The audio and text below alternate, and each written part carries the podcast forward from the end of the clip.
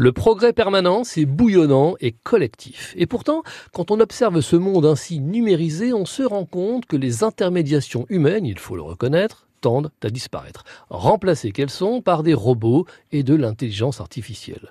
On achète, on vend, on paye, on s'informe à distance, avec des outils de toutes sortes.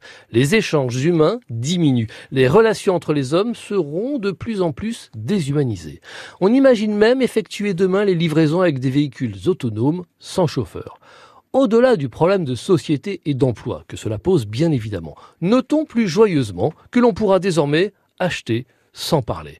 On se connecte, les produits sont affichés, expliqués, détaillés, comparés les uns aux autres. Le client sait tout, au même titre que le vendeur d'ailleurs, car ils utilisent les mêmes outils.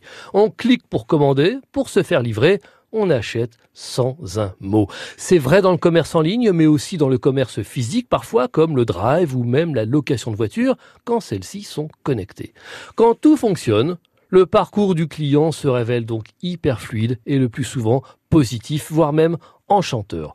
Moins d'humains là sur le moment, mais beaucoup d'humains en amont, de temps passé et de technologies à expérimenter pour penser le parcours du client, mais surtout créer les conditions de l'autonomie. Retenons ici que les discrets et les taiseux seront ravis car ils pourront interagir avec le monde sans un mot. C'est donc en toute discrétion qu'on crée ici, pour nous, le nouveau monde du silence.